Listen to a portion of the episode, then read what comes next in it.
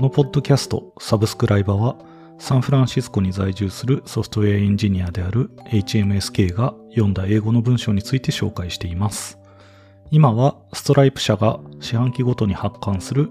テック業界のエンジニアたちが関わるトピックを扱っているインクリメントという雑誌を読んでいます。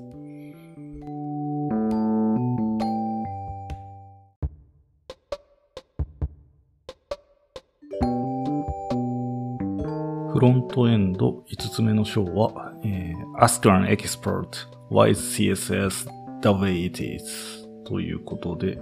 えー、Ask an Expert シリーズですね。えっ、ー、と、たまにあるっぽいです。えっ、と、前読んだやつだと、オンコールの時に、えー、スタートアップはどうオンコールや障害対応に取り組むべきかっていう6章目で、えー、アスクアンエキスパートだったっぽいです。で、これの時は、えっ、と、各社、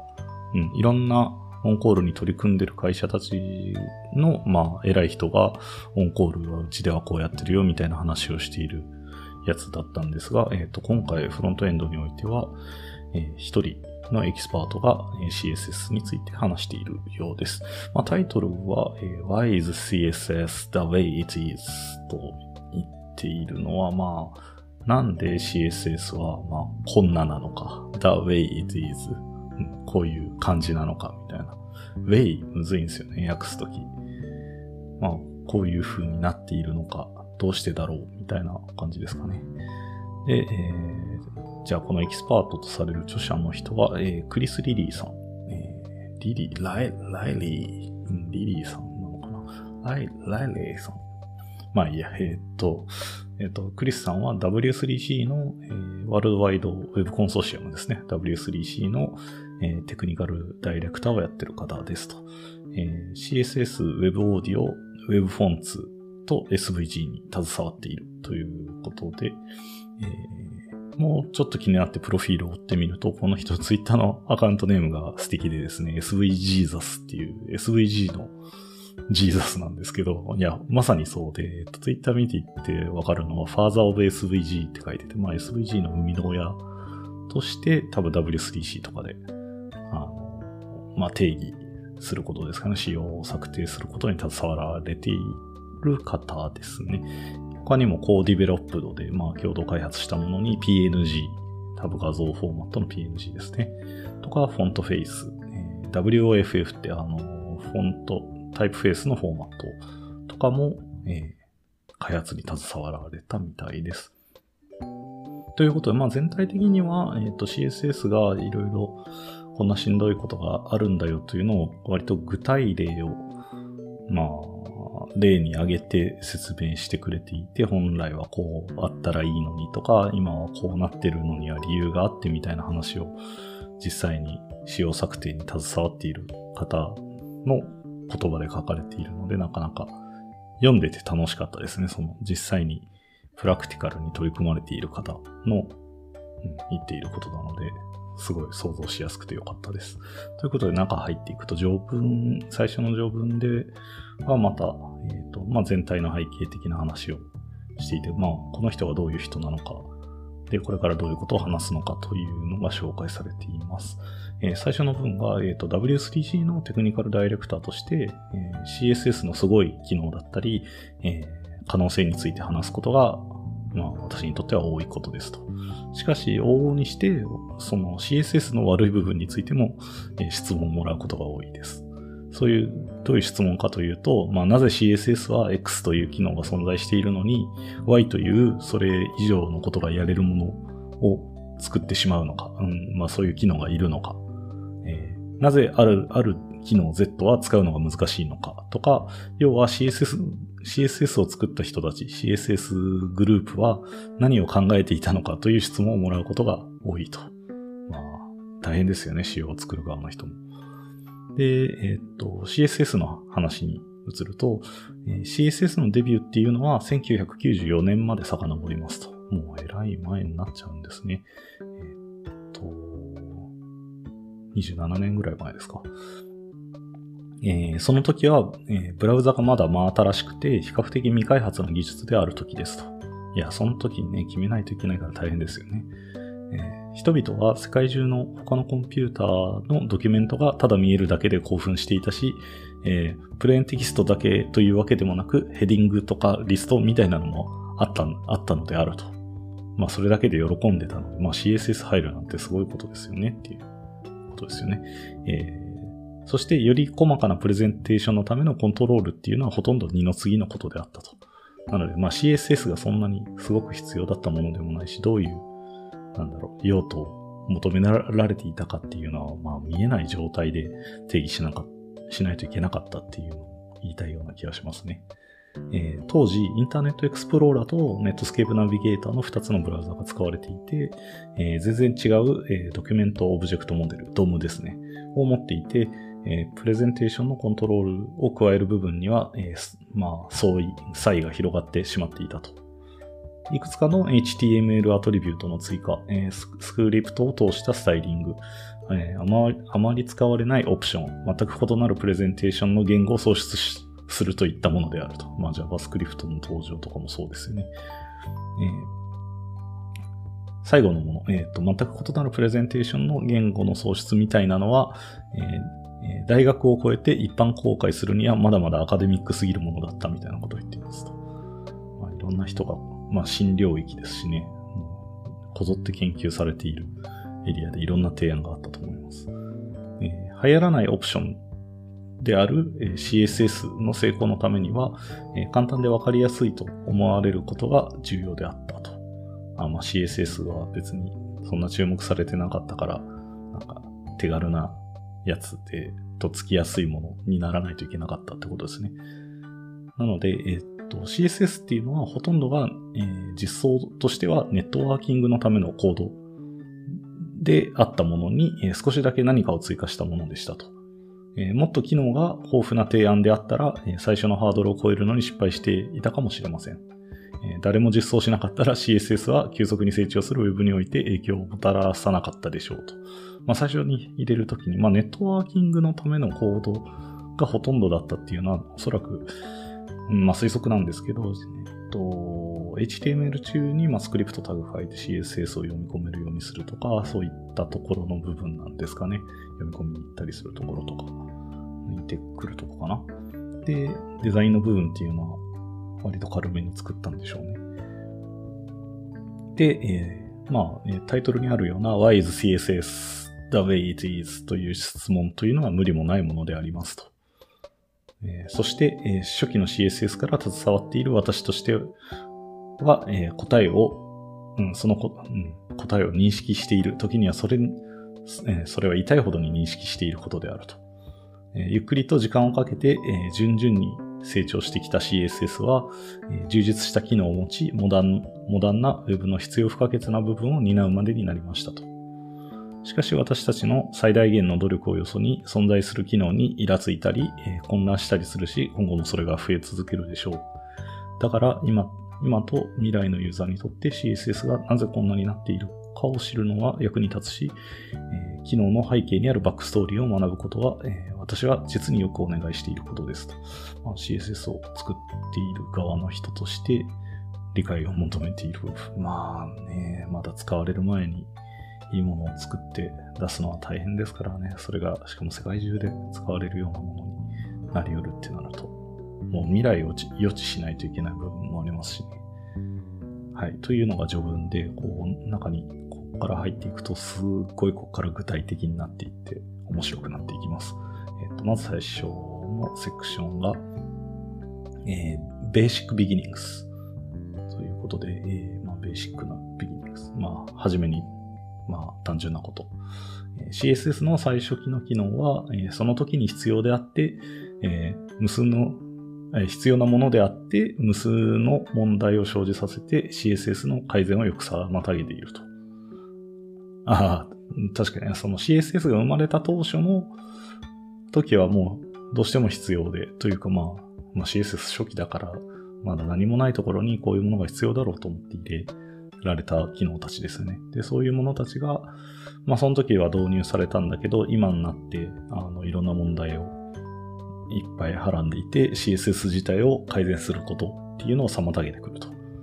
で、それが何個か紹介されてるんですけど、一つ目が The Humble Float。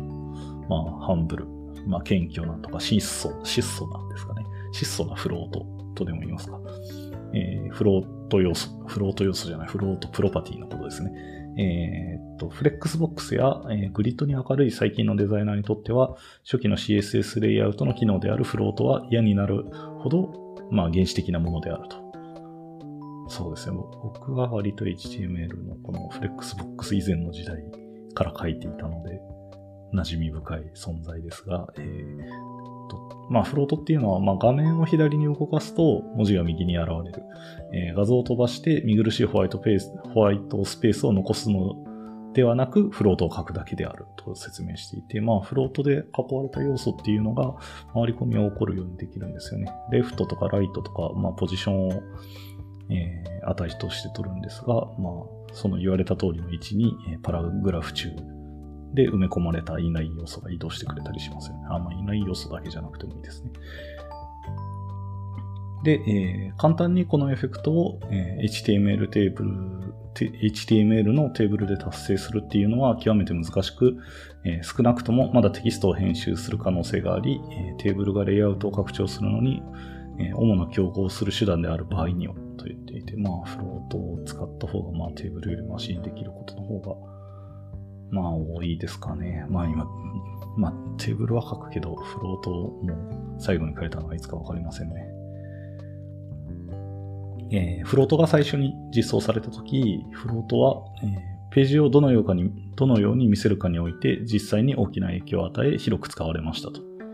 ただし、まあ、追加のコントロール、まあ、レフトとライトの指定以外には追加のコントロールっていうのがほとんどなくて、えー、複雑なケース、まあ、複雑なケースでは、ひどく仕様が不足しており、えー、後で解決するするべき問題となったと。まあ、後で解決するっていうのがこのフレックスボックスとかグリッドの登場ですね。まあ、フロートを書くことはもうないんじゃないかな。はい、次ですね。えっ、と、フロートの次が、次、えー、ホスタイルヘックス。まあ、ヘックス、16進数ですかね。えー、ホスタイルは、まあ、敵意のあるとかですかね。攻撃的な。うん。えー、敵意のある16進数。えー、good enough for now。まあ、今はこれで十分だろうという哲学が、えー、CSS における、えー、色の指定が当初 RGB で定義された理由である。RGB ですね。あの、FF、FF、FF で、まあ、16進2桁ずつで、えっ、と、レッド、グリーン、ブルーを指定する RGB の色指定ですね。カラーコードとか呼ばれるやつですね。えー、RGB っていうのは非直感的でユーザーには不親切なシンタックスであったと。えー、その時より良いシステムが存在しているというにもかかわらずそれは採用されたと。えー、RGB は、まあ、エンジニアに理解されて、えー、デバイスへの最適化が必要なく、えー、グラフィックドライバーにそのまま送ればいいものだったと。なるほど。なんかあんまり RGB 自体が分かりにくいと思ったことはないというか、それにならされてる部分はあったんですけど、もともとは本当に、まあ、あの実装都合上楽な値だったからこうなったんでしょうね。なるほど。そして、え一貫性、ユーザビリティや正しい色を簡単に指定できるかといった些細なことは、随分後になって解決されることとなったと。まあ、あの、赤と緑と青と白と黒はなんか直感的に指定できる感じはありますけどね。まあ、他の細かい値は、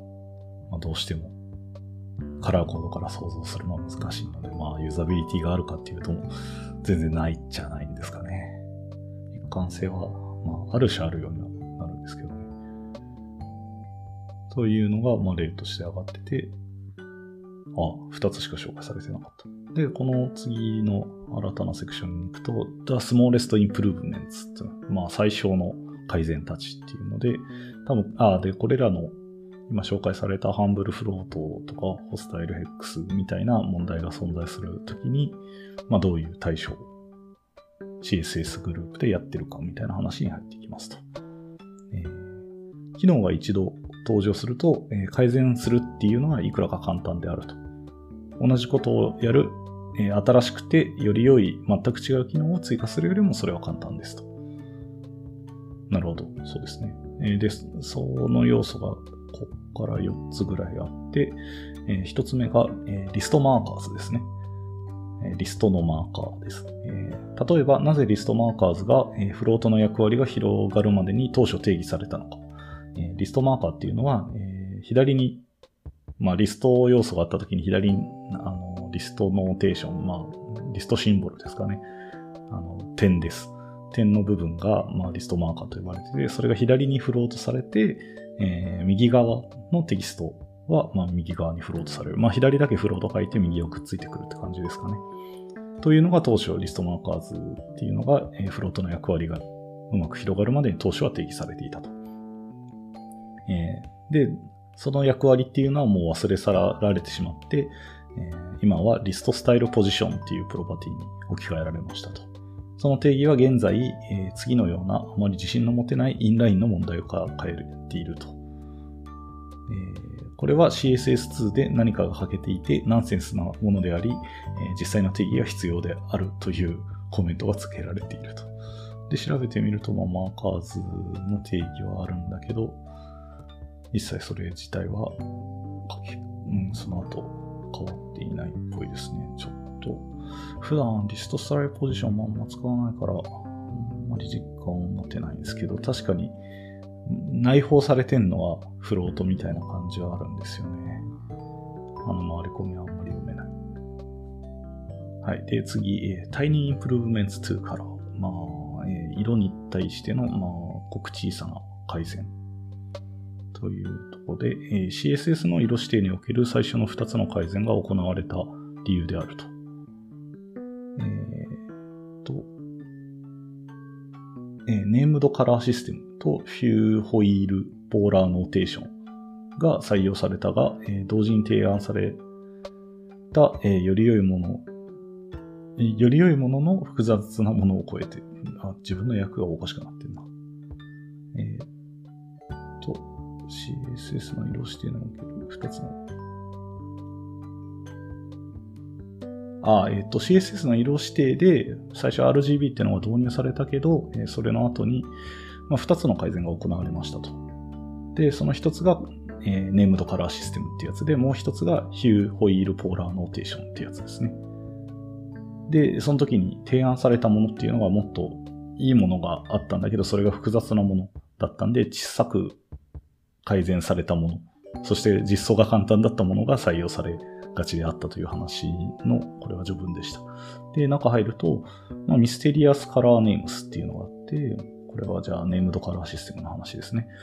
えーえーっと、ビビッドディープブルーやVery Dark Green、Pale Light Reddish Orange から見た目を想像できるだろうか。えーこれらは、えートビーバークによる、トビーバーク他による、1982年の IEEE、えー Computer Graphics Applications での論文で紹介された、 Color Name System から来ていて、1996年に CSS での採用のために私が提案したと。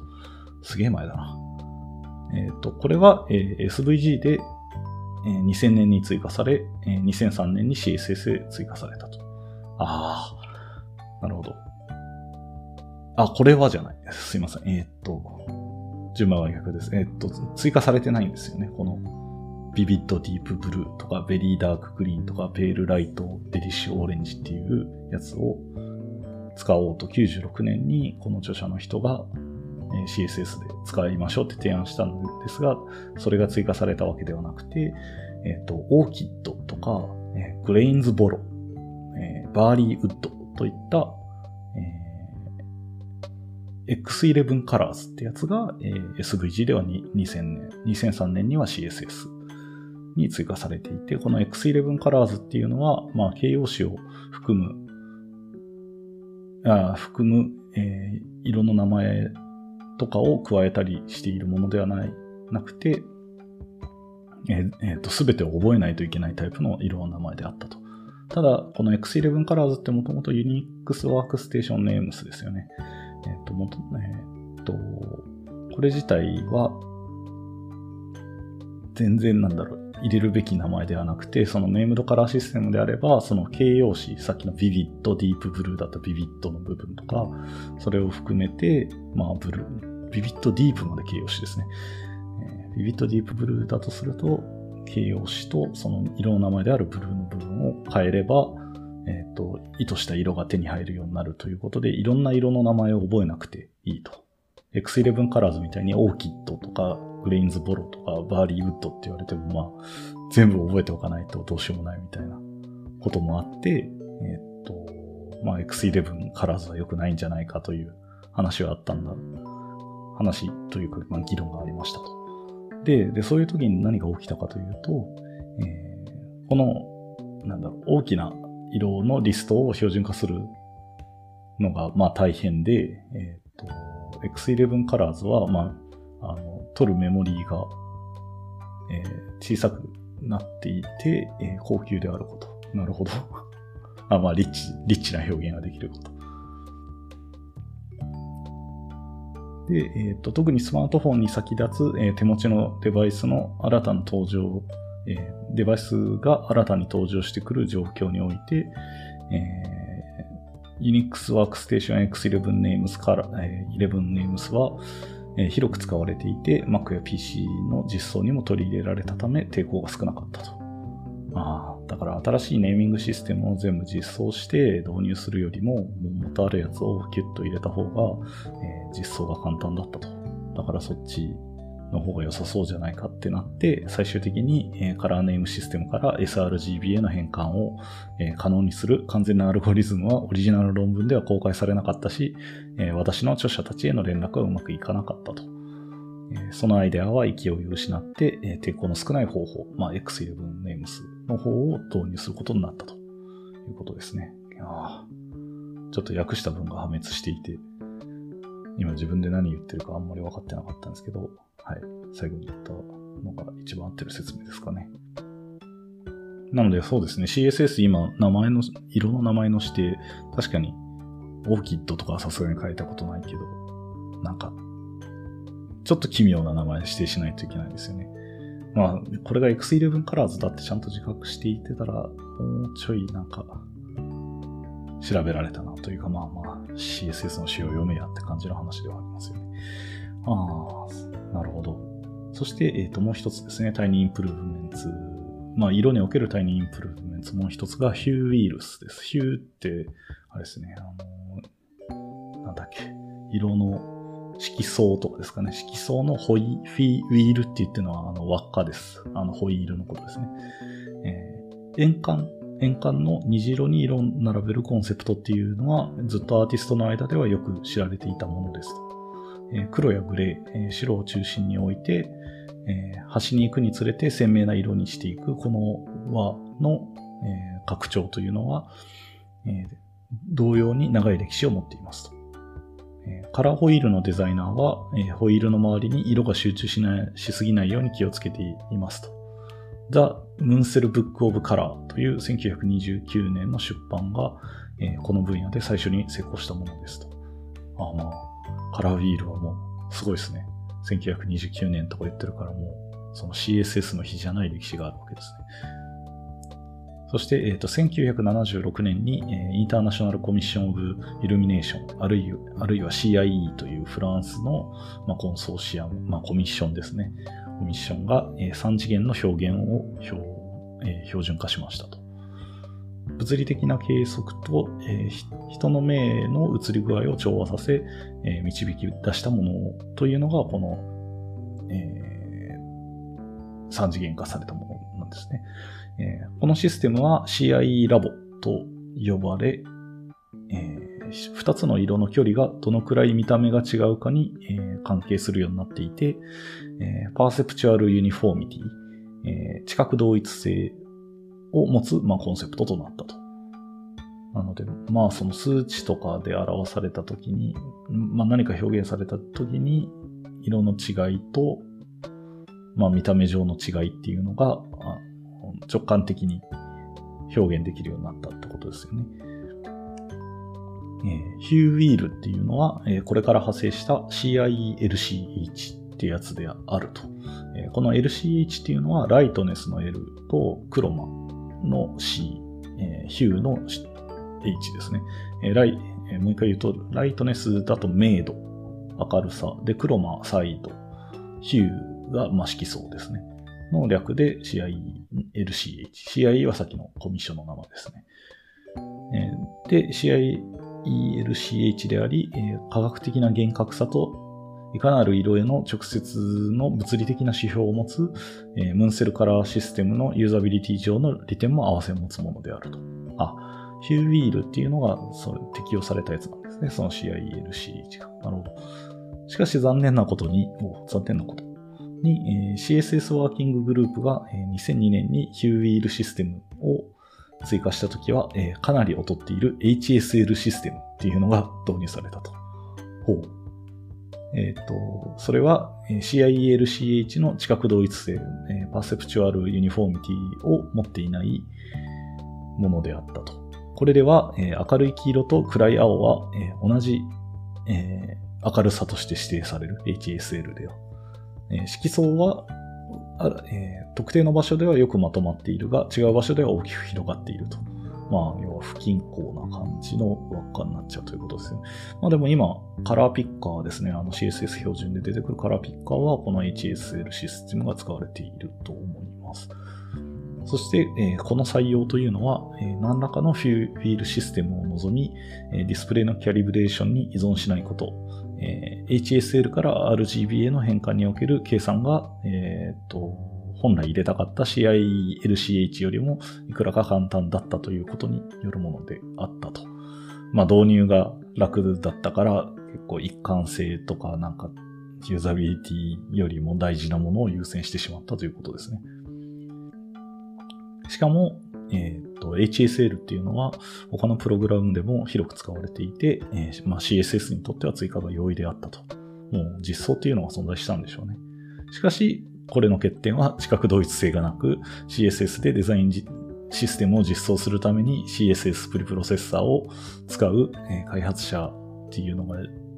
開発者にとっては、え難しいものとなっていたと。まあ、CSS プリプロセッサーの言及が来ているのは、そう、色で一貫性を作ったりするときに、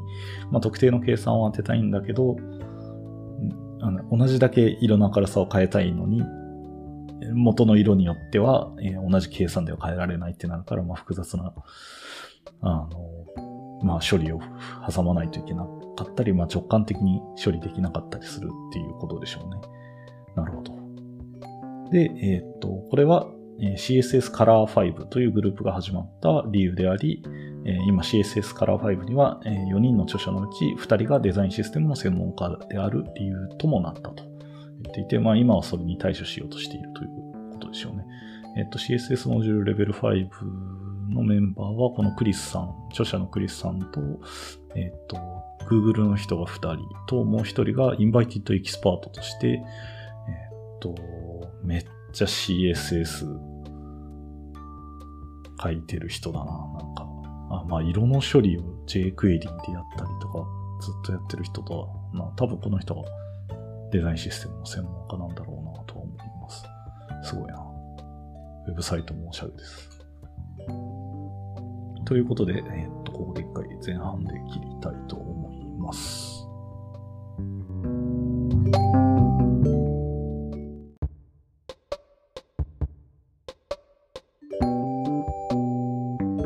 はい、えー、っと、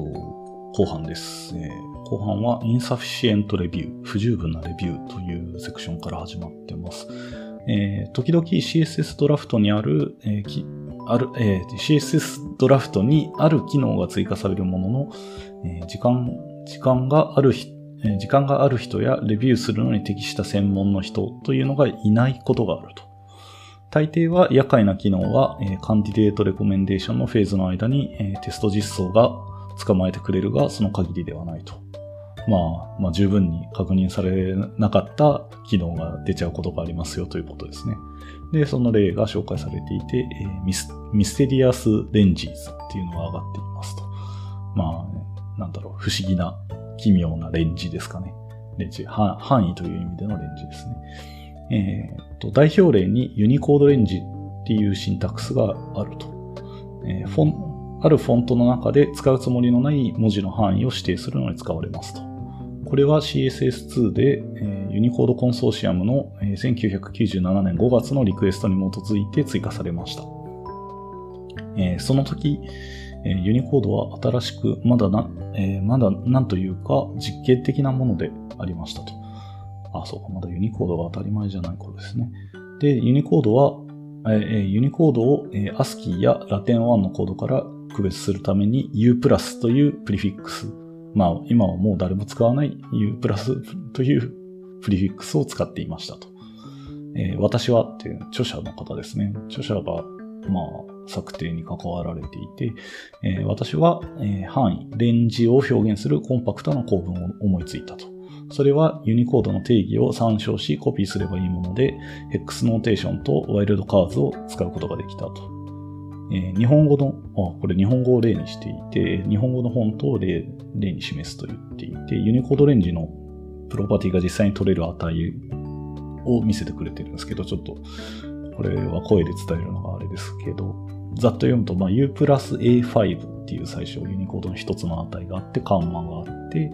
その後に来るのが、えっ、と、またその U プラスで 4e00 4E00-9FFF って書いてて、まあこのハイフンでレンジを表すんですね。で、これコメントアウトのところに書いてるんですけど、漢字って書いてて、まあ漢字に当たる範囲、えっ、と、文字コードの範囲がこの 4E00 から始まって 9FFF までなんでしょうね。というのを指定してて、そこからカンマ開けて、次は U プラス30ハテナハテナ。ハテナハテナが多分これ、ハテナ一つが、えっ、と、一文字のワイルドカードになってるのかな。U プラス30ハテナハテナだから30何々の値が入ってくるやつで、これはコメントで、えっ、と、ひらがなと書かれてます。で、ひらがなの後に、えっ、と、最後にあるのが U プラス FF00-FF9F。FF00 から FF9F までが、えーカタカナとされてます。まあ別にこれ FF ハテナハテナとも表現でき、ああ、でも 9F より先がダメなのかな。まあ不思議な感じだけど、まあこれで、えっと、あ、最初の文字言ってなかったですけど、最初の文字は円です。円マークの円ですね。の4セットを、えーカンマで繋いでユニコードレンジに与えたら、これが日本語のフォントを使いますっていうのを指定することができるというものですと。まあこれを提案したのが、えークリスさんで、えーっと、の人が言ってるのは、もしあなたがこの構文が悪いと思うなら、えーこれへの唯一の代替手段が、えーユニコード1.1のビットマップであったと考えてみてくださいと。まあその時多分代替手段指定する方法がそういうものだったんでしょうね。えっ、と、その例書かれているんですけど、まあユニコードレンジに、えー 0x で始まるすごい長い値を与えていて、これがまあ、検証はしてないですけど、おそらくこの円と漢字とひらがなとカタカナのなんか、アンドを取ったものかなが出るようになってんじゃないかなとは思われます。いや、これはまあ、確かにこれを見比べてみると、そのクリスさんが提案した、えっと、まあ、U プラスホゲホゲでかかかけて、えー、ハテナがか、ハテナでワイルドカードがかけて、ハイフンでレンジが指定できたやつもまあ悪くないと感じるものはありますね。で、えっ、と、1週間経ってもメーリングリストのディスカッションでは、えーこれを改善するための提案っていうのは存在しなくて、え私のシンタックスが現状十分に良いものであるというコンセンサスを得たのです。と言っていて、あ、でカッコ、はって、ha びっくりって書いてて、はって、まあ、あららとか、いや、やっちまったというか、おうみたいな感じですかね。まあ、あららとでも訳しましょう。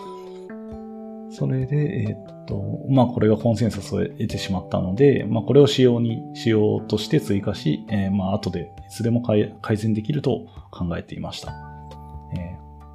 で、この、これ自体は、えー CR テスト、そのカカンディデイトレコメンデーションテストですね、先に出てきた。カンディデートレコメンデーションテストができる、えー数年前のことでしたと。まだ後で改善すればいいと思ってだけどまだテストがあったわけでもないから、まあ導入されてしまったってことですね。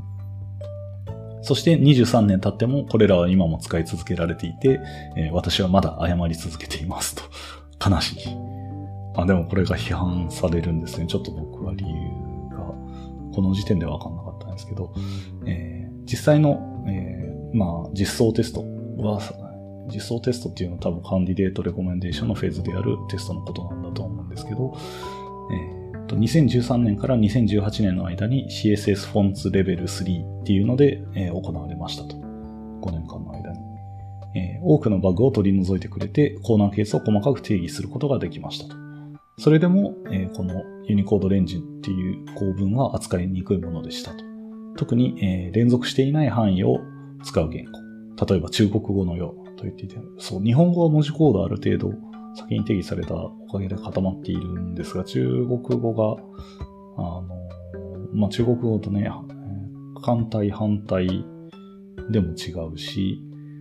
えっと、昔は定義されてなかったけど、中国の人は一般的に使う漢字みたいなのが後から湧いてくるみたいな話を聞いたことあって、えっと、単純なレンジでは表現できないみたいなことなんでしょうね。で、まあ、テストを書くにもハンドルするのが大変だったと言っています。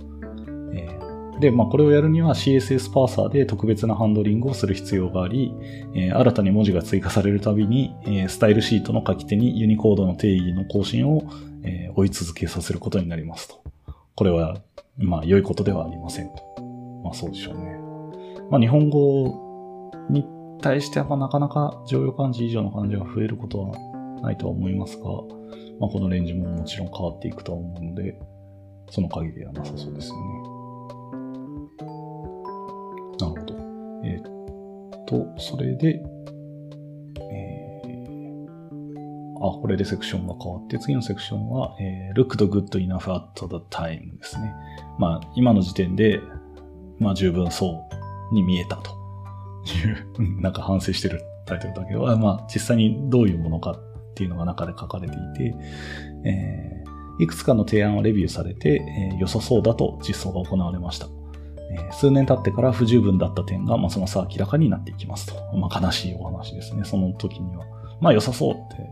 今は良さそうってなるけど、割と早々のうちにそんな良くはなかったみたいになっていくっていう話ですね。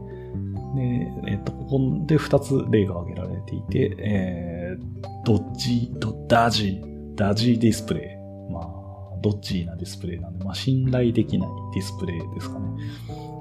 あの、アメリカの人は、アメリカの人つか英語圏の人が好きな、こう、頭文字揃いですね。ダッジディスプレイで DD です。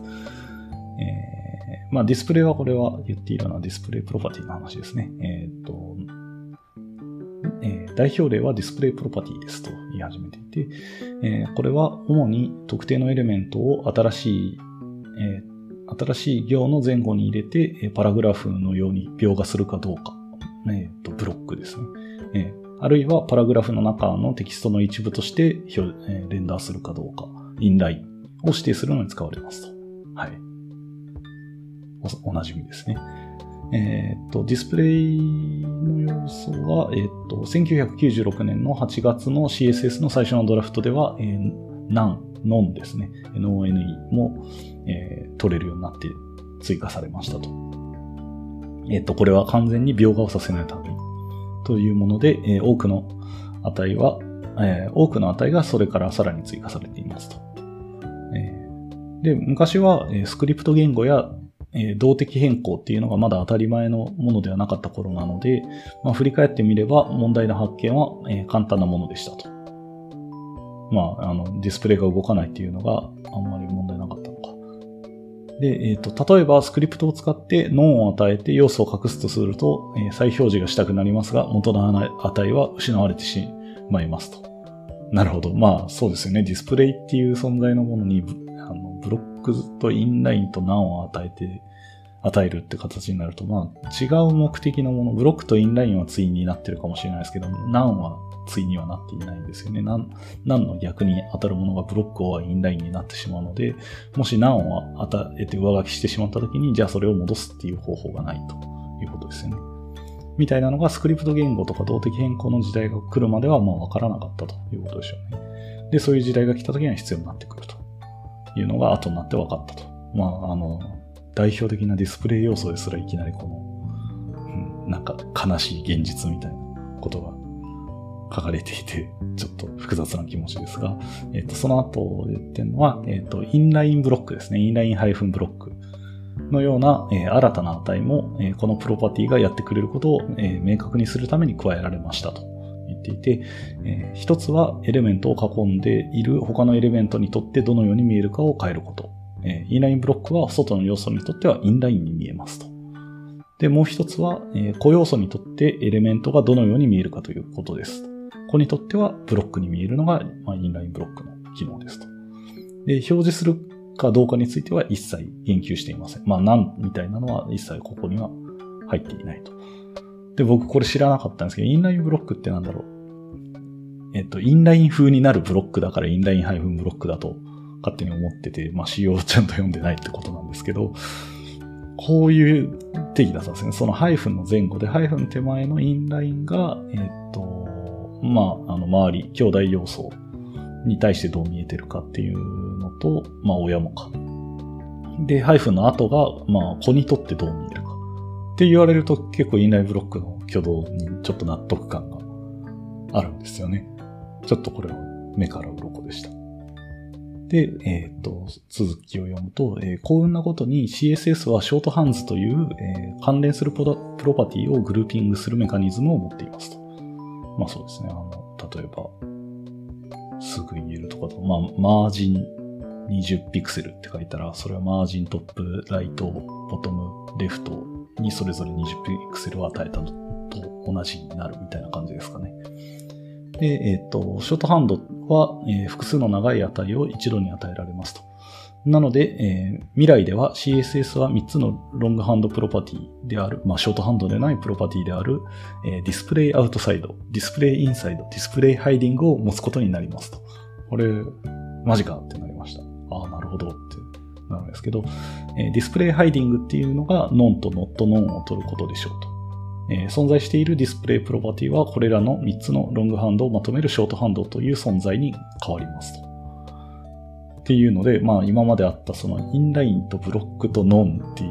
3つを取り得る状態だったやつを、 shorthand 分解、あ、ショえ、 longhand に分解して、え、 display outside、display inside と、え、 display hiding っていうのにバラバラにして、まあ再理解させるという感じなんですね。めちゃくちゃこれ面白いな。これ理解しやすくなりますよね。で、まあ多分例えばじゃあ block を与えたら、ディスプレイに block を与えると、まあ display outside には block、display inside にはblock、display hiding には not none が与えられるみたいな感じですよね。これ inline ハイフン block がどういう存在だったかっていうのがこれでわかりやすくなりましたと。面白いですね。で、 Dodgy Display は、まあこうやって良くなっていくと。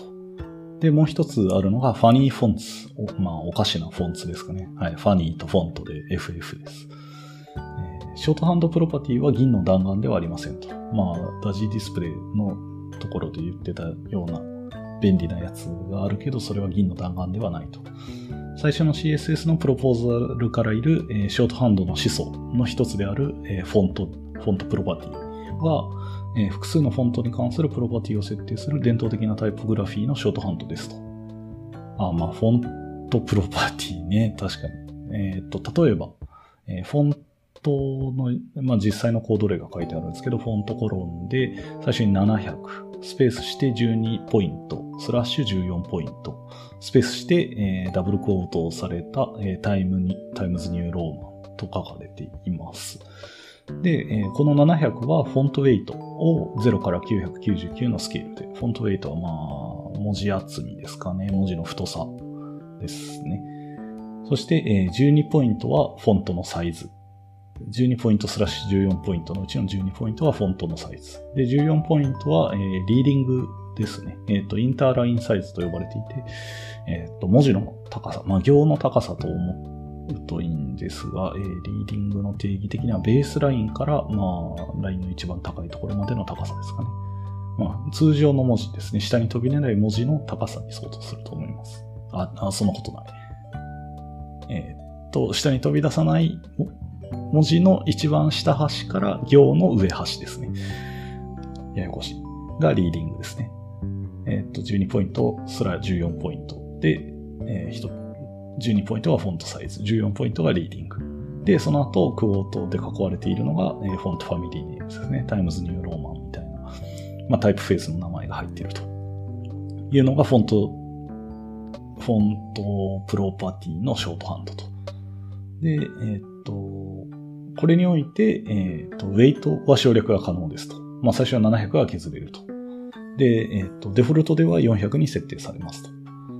で、この後の12ポイントも、えー、とか、サイズを省略できたらよかったのだけど、できませんと 言っていて、えー、なぜかというと、CSS はクオートを省略できてしまうからですと。まあ、クオートしなかった時に別にコードがあるのと一緒に挙動するってことですよね。えー、数字で始まるファミリーネームがいるかもしれず、えー、ショートハンドの曖昧さを生んでしまうのですと言っていて、これ、いや、もう悲しいですよね。役音を入れる実装に差し替わしてればっていう悲しいところではあるけど、なのでまあ、例えば Times New Romanのフォントネームが例えば50スペース Times New Roman になっていたときに、これがフォントサイズを表す50なのかどうかを判別するためには、えっ、ー、と、手前にフォントサイズが定義されている前提じゃないといけないってことですよね。いやー、いやー、悲しい。まあ、これを先にどうにかできなかったのかっていうのはなかなか先にはわかんないですもんね。はい。というところで、えっ、ー、と、まあ、こういう十分、えっ、ー、と、作った時点では良かったんだけどね、みたいなやつの様子の話があって、えっ、ー、と、ショートハンドで良くなるやつもあれば、ショートハンドがうまくいかないやつもあるんですよというのが述べられていて、え、これでこの後指名になってて、あ、グリマーオブホープ。まあ、わずかな希望の光ですかね。と言っていて、えー、多くの CSS の早とちりを強調してきましたが、えー、失望しないでくださいと。はい。えー、ここでその気を少しくらいは、えー、覆してくれるお知らせがありますと言っていて、えー、3つお知らせがあるみたいですね。1つ目は、えー、20年にわたって無視されてきた、えー、CSS カラー4の LCH がちょうど今、えー、Apple によってサファリで実装されたところですと。まあ、いいニュースですね。サファリが正しい、えー、カラーウィールを追加してくれてるということで、えー、Chrome にも追加される動きがありますと。えー、色を変化させる関数の処理っていうのがようやく、えー、LCH の利点を得ることができるようになるのです。ああ、いいことですね。えっと、正しいカラーホイールが触れるようになるなら、それは楽しみですね。サファリちょっと後で使ってみよう。えー、そして二つ目に、えー、CSS ワーキンググループは現在ユニコードレンジに、えー、数値、数値で指定していたように、え、ユニコードスクリプトのコードで指定する方法っていうのを、をえ、提案、提案しようとして設計していますと。というのは、まあ、えっ、と、それは、え、開発者が簡単にかけてメンテナンスのいらない記述ができるようになることを意味しますと。ユニコードレンジ、え、コロンジャパニーズみたいな感じで。それで日本語っていうのを定義できるようになるんですね。まあ、確かにそうなったら最初から良かったのかもしれないですけど、逆にこれをメンテナンスする側っていうのはブラウザサイトになるってことなんですかね。ユニコードの定義を次に追うのは。まあ、CSS を書く人にとってはまあ関係のないことではあるのか。はい。そして、えー、っと、お知らせ、3つのお知らせのうちの最後ですね。す、え、べ、ての CSS ワーキンググループの仕様と異臭は、えー、もう5年以上 GitHub 上でメンテナンスされてきていますと。えー、誰でも興味のある人が問題を修正するコントリビュートができたり、エラーを指摘することができます。えー、専門だけにや、専門家だけにやらせずに、あなたも手伝うことができるのですということで締められています。いや、いい章でしたね。えっと、CSS の定義をこれに合わせてちょろちょろ読みに行ったんですけど、ああ、もうちょい先に読んどけばよかったなと普段書いておきながら思いました。